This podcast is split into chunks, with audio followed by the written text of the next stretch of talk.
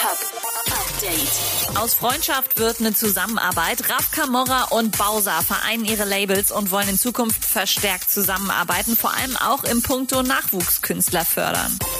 So langsam werden ganz vorsichtig die ersten Lineups für 2021 veröffentlicht und dann kommt das Opener Festival in Polen und sagt, Bam, Kendrick Lamar wird Headliner. 30. Juni bis 3. Juli 2021 steigt das Festival. Tickets gibt's schon im Vorverkauf. Diese Woche sind mehr als 100 Artefakte der Hip-Hop-Geschichte versteigert worden. Auch die Notorious B.I.G. King of New York Plastikkrone hat damals irgendwie nur 6 Dollar gekostet und ist jetzt für fast 600.000 Dollar weggegangen.